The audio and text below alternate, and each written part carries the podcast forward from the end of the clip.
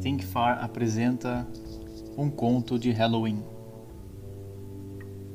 Halloween is a festival celebrated on October 31st. It's a time when children and adults wear costumes, go trick or treating, and make jack o' lanterns. Halloween goes back to the customs and traditions of the Celts that were people who lived between Ireland and northern France around 2000 years ago. They were pagans who didn't believe in God.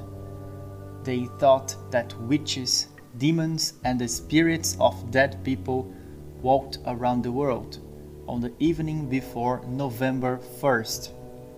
They lit bonfires to scare them away and they tried to confuse these demons by wearing the same clothes, representing ghosts and monsters. They also offered them something to eat. Today, Halloween is celebrated mainly by children who get dressed as ghosts, witches, and other evil spirits.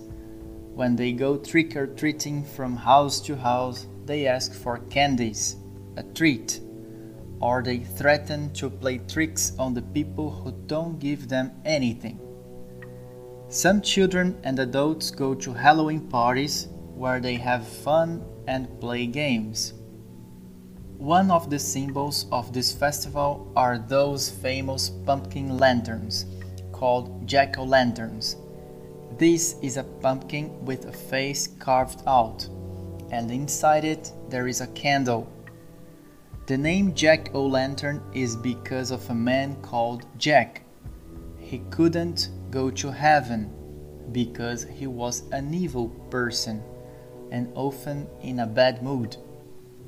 However, he couldn't go to hell either because he had tricked the devil many times.